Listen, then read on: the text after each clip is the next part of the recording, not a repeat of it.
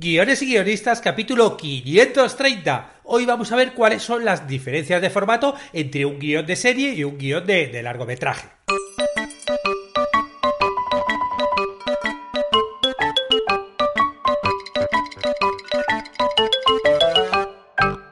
Buenos días a todos, bienvenidos a Guiones y Guionistas, el podcast con el que todos podemos aprender a hacer guiones y en el que el guionista es el rey y la guionista la reina.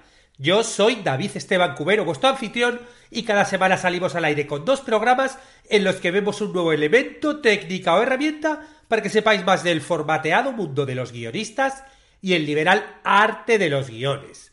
Bueno, aquí ya en el podcast he hablado muchas veces de, formato de guion, bueno, y las que quedan y las que quedan, pero claro, normalmente el formato del, del guion del que suelo hablar es el de largometraje. Y claro, alguna vez me ha llegado alguna duda como diciendo, bueno, ¿y el de las series de televisivas qué es? ¿Es igual que el del largo?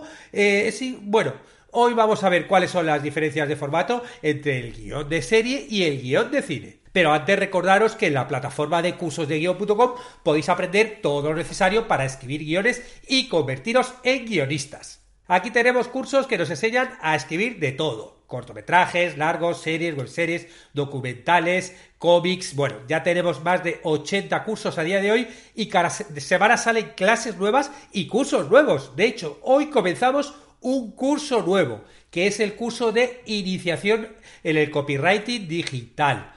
Otro, otro curso que ha montado Dani, Dani Aramayo, el que montó el curso de storytelling, que gustó tanto. Bueno, pues ahora tenemos el curso de copy, copywriting. Y bueno, ¿qué vamos a ver eh, en estas 10 clases que va, que va a durar este curso? Pues vamos a ver cómo podemos escribir textos persuasivos que provoquen la respuesta en el lector. Porque realmente nosotros como guionistas podemos ampliar nuestro núcleo de trabajo y no dedicarnos solamente a decir eh, eh, series o, películas, que además es mucho más difícil ganarse la vida escribiendo eso, ¿no? Eh, porque es algo mucho más concreto, obviamente, y necesita muchísimo más dinero para hacer una película, ¿no? Entonces, está muy bien que tengamos otra serie de recursos, ¿no? Que también tengan que ver con la escritura, con el storytelling, con el mundo de escribir, ¿no? El mundo de los guionistas y el copywriting, claro, el copywriting se está convirtiendo en una habilidad necesaria en la comunicación actual, ¿no? Si hace falta copywriting, pues para escribir newsletter, eh, para escribir eh, en las redes sociales, para escribir los textos de las web, para escribir, bueno, para, muchísimas cosas, eh, hace falta esa habilidad de escribir, de hacer copy, pero con una intención, con, una intención, que sean textos persuasivos. Yo la verdad es que llevo ya, eh, he hecho muchos cursos como alumno, ¿no? Y llevo mucho tiempo aprendiendo sobre copywriting, porque yo para, bueno, pues para comunicarme en el podcast, en la newsletter y en todo lo que hago en cursosdeguion.com me hace falta, con lo cual la verdad es que es una, es una habilidad súper necesaria. Y que a todos los guionistas nos, nos puede venir genial.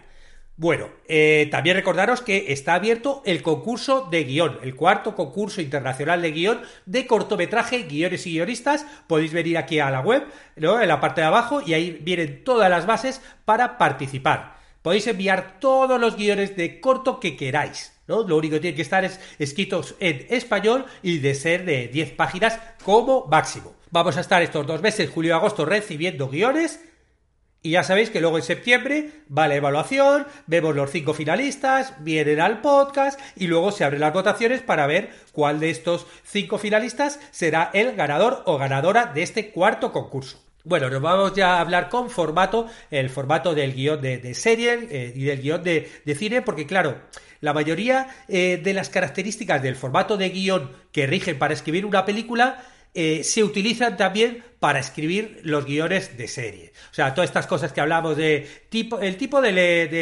letra, ¿no? El, el curry. Bueno, pues todo esto también se utiliza para las series, el tema de los márgenes, el tema de los, de los diálogos, personajes, las acciones. O sea, la verdad es que la mayoría es, es igual, no, no, no, no tiene muchas diferencias. Pero sí que hay algunas particularidades que es un poquito de lo que vamos a hablar hoy. Sobre todo, eh, en lo que hay muchas variaciones es, sobre todo en las grabaciones multicámara. O sea, cuando hacen las típicas sitcom o comedias de situación que hacen varias cámaras a la vez, que hay público en directo y que en esa sí que, por ejemplo, pues se diferencia mucho, mucho de lo que serían las, las series que se graban a una sola cámara o las películas que obviamente se graban a una sola cámara. Bueno, se habla una sola cámara, me refiero eh, de forma normal. Luego, por ejemplo, yo que sé, si estás haciendo una película y vas a hacer una, una explosión, pues es normal meter, hacerlo con muchas cámaras a la vez, ¿no? Para tomar, tenerla desde distintas tomas o muchas eh, eh, escenas de acción, por ejemplo. Pues las escenas de acción obviamente se toman con varias cámaras a la vez, ¿no? Pero bueno, me refiero a nivel dramático, ¿no? Las películas y series que se graban con una única cámara. Bueno, lo primero es reseñar que, que realmente hay algunas cadenas, por ejemplo, como la BBC, que tienen sus propios estándares, sus propias plantillas de guion. Esto es algo que, por ejemplo, los, los que tenéis eh, Final Draft, ya sabéis que, eh, bueno, hay un curso de Final Draft que lo cuento para todos los suscriptores. Bueno, pues eh, en Final Draft, una de las cosas que tiene son plantillas, los templates. Entonces tú te vas ahí a la zona de templates y ahí vienes, por ejemplo, la plantilla para la BBC, ¿no? Y esa es la plantilla estándar de series de, de la BBC y ya te pone todo, pues eso, con todos los márgenes, tabulaciones, todo a la, plantilla que ellos quieren. Luego, por ejemplo, también otra cosa eh, que es muy interesante, que es un ejercicio que también podéis hacer, es eh, buscar guiones de series por internet. Y afortunadamente, ahora mismo, bueno, pues como digo siempre, hay muchísimos ejemplos para encontrar guiones de, series de, pilotos, ¿no? Por ejemplo, el piloto de tal sitcom, de Friends o, de cualquiera, ¿no? Bueno, pues ahí también puedes ir viendo cómo, el, cómo, cómo se forma cómo estos pilotos están escritos con un formato distinto, ¿no? El formato multicámara que veremos más adelante. Y en cualquier caso es distinto al de la BBC, porque luego cada uno, pues bueno, pues tiene sus propias particularidades. Pero bueno, vamos a centrarnos en las cosas que sí que son diferentes y son claras en todos los formatos. La, primera de ellas, la primera cosa que nos diferencia el formato de, de series del de las películas son los actos los actos. Sí, sí, porque desde, desde que hace ya más de medio siglo, ¿no? Desde los años 60 que, que Massa McLuhan, ¿no? Acuñara esa, eh, esa famosa frase de que el medio es el, el mensaje, pues todos sabemos cómo influye en el contenido el medio donde se difunda una historia. Y si nos atendemos a las series televisivas, la mayor influencia que provoca la emisión y que, y que lo diferencia de las películas es que la historia se corta para incluir espacios publicitarios. Y eso, y eso es así, es así. Tú ves la película y la ves del tirón, ¿no? Cuando vas al cine. O incluso, pues la ves en, una plataforma y la ves del tirón. Bueno, pues cuando tú esa película la ves en una televisión en abierto o una serie, ¿no? O ves una, una serie en un espacio abierto, te la van cortando cada pues, 15 minutos, 20 minutos, dependiendo de la cadena, para meter un corte publicitario. Y esas interrupciones lo que provocan es que cada episodio se divida en actos. Y estos actos no solo son unidades espaciotemporales, ¿no? Me, refiero a espaciotemporales, espaciales en cuanto a que el guion lo dividimos en, por páginas, por espacios, y temporales, pues que bueno, cada acto obviamente es eh, un acto de, de, tiempo, ¿no? Un acto que te puede durar en televisión a lo mejor 12 minutos, ¿no? Bueno, el caso es que, además de ser estas unidades espaciotemporales, son unidades narrativas que tienen su principio, desarrollo y final.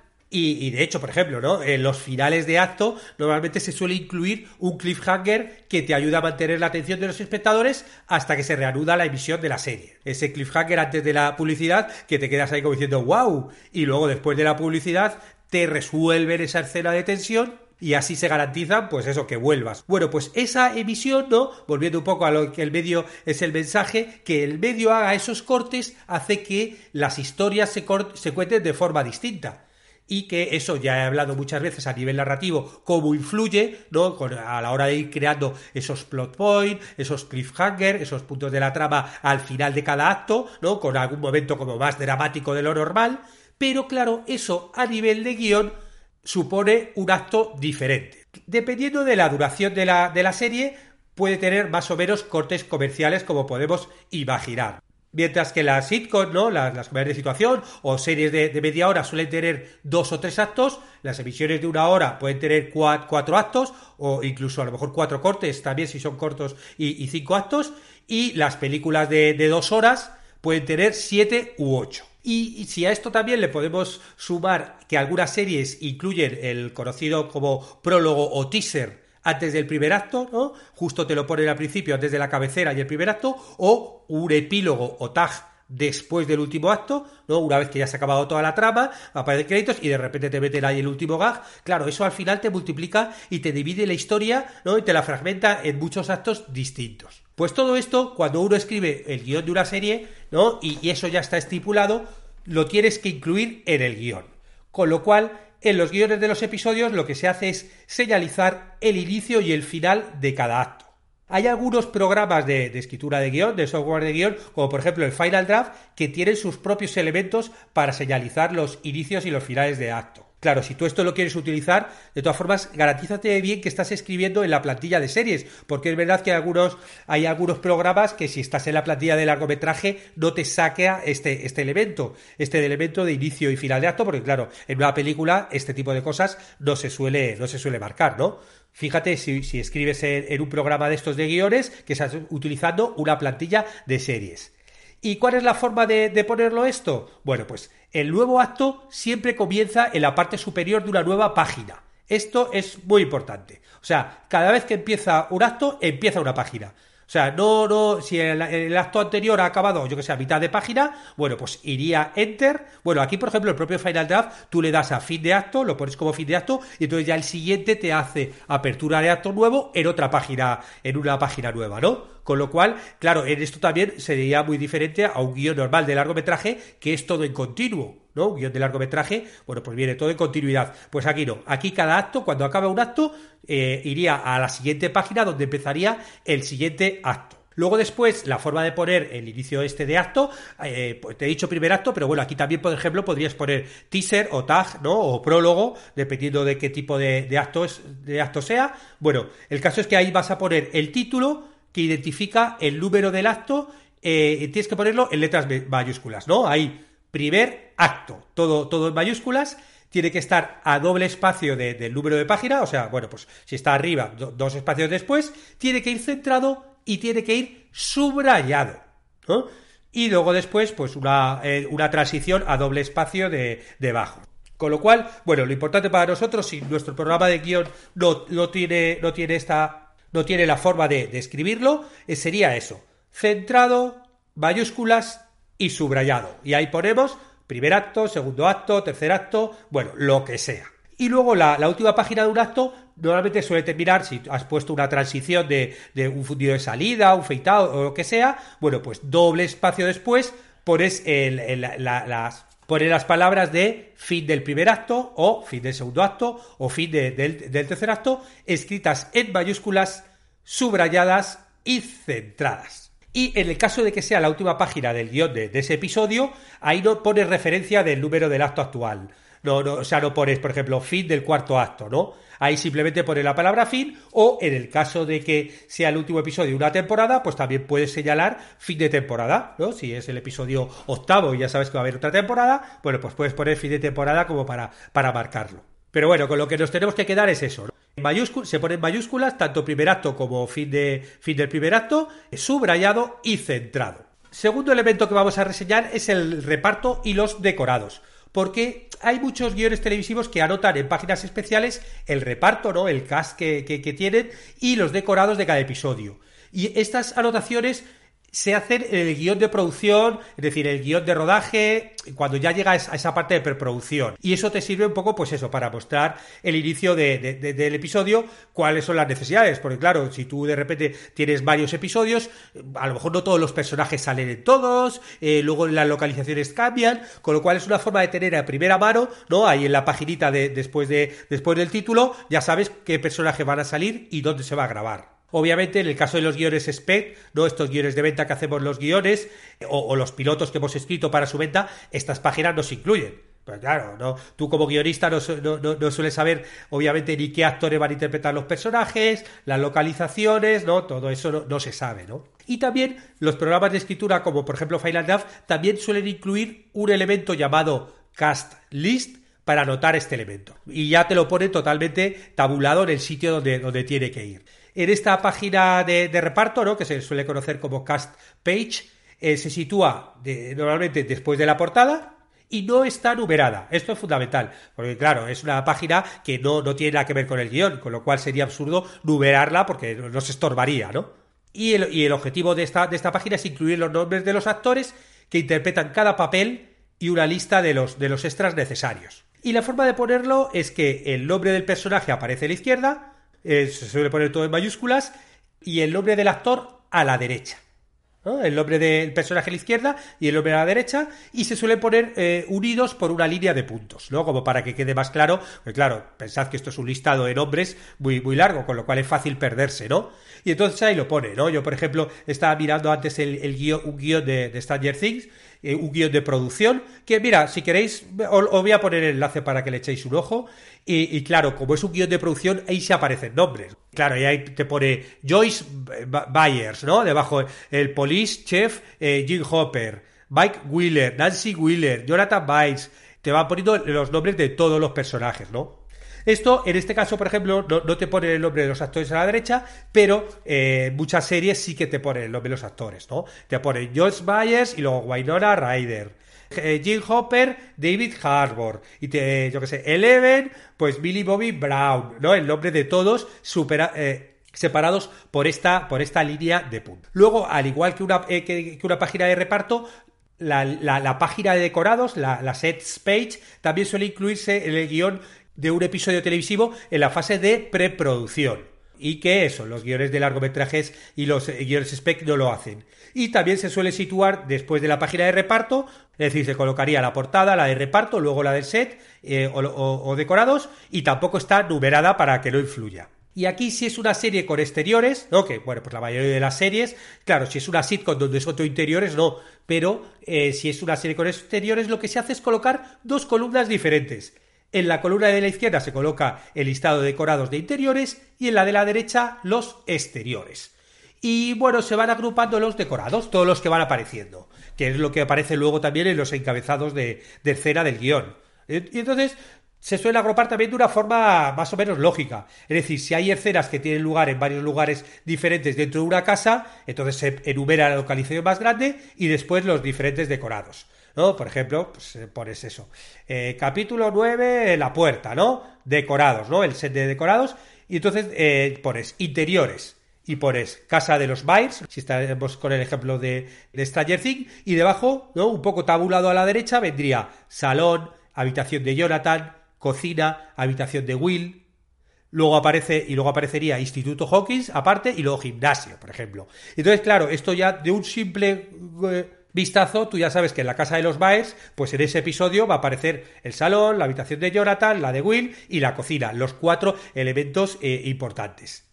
Y luego en exteriores igual, pones casa de los Baers y luego pones patio trasero, patio delantero, o sea, vamos viendo claramente eh, cuáles son los distintos decorados que tienen que ver en exteriores en ese episodio, ¿no? Y en este caso también eh, se agruparían si hay alguna localización mayor. Y luego, por último, quería resallar eh, lo que os he dicho de la, grabación multicámara. Que cuando una serie se graba no con una única cámara, yo que sé, como por ejemplo The Office, pues The Office se graba con una única cámara. Bueno, pues si se graba con multicámara, eh, el formato es distinto. Aquí las series se graban con público en directo, eh, con varias cámaras de forma simultánea, ¿no? Y bueno, ya os digo, buscad por ahí ejemplos de guiones en internet, que hay muchos. Y aquí los cambios de formato con el formato estándar más llamativos ah, son dos. Por un lado, las descripciones se ponen en mayúsculas, que esto este cambio es muy distinto, ya que en el guion de, el formato normal de, de guion las descripciones, ¿no? El action va siempre en minúscula. No, pues aquí se pondría todo en mayúscula y el otro cambio gordo es que los diálogos van a doble espacio. Con lo cual, claro, las páginas son muchísimo más, te dura mucho más. A lo mejor eso, el guion de, de una sitcom a lo mejor son 50 páginas, aunque luego sean 25 el, los minutos que dura, ¿no? Todo esto, todo esto cambia bastante, ¿no?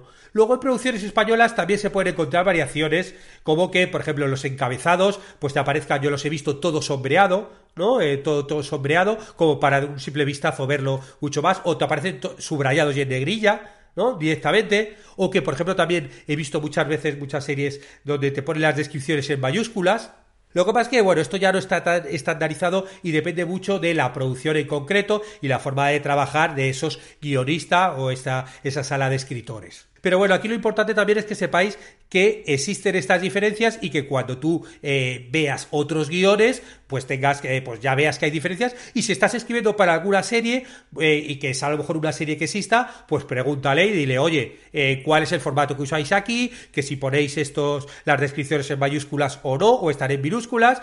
Bueno, saber que existen estas opciones que pueden, que pueden diferenciarlo del formato normal. Bueno, así terminamos el, podcast de hoy. Muchas gracias a los que os suscribís a los cursos de guion o contratáis las consultorías y mentorías porque ayudáis a que el podcast se mantenga. Estaremos juntos los martes y jueves con nuevas técnicas, estrategia y análisis para que aprendamos entre todos a ser mejores guionistas. Hasta pronto.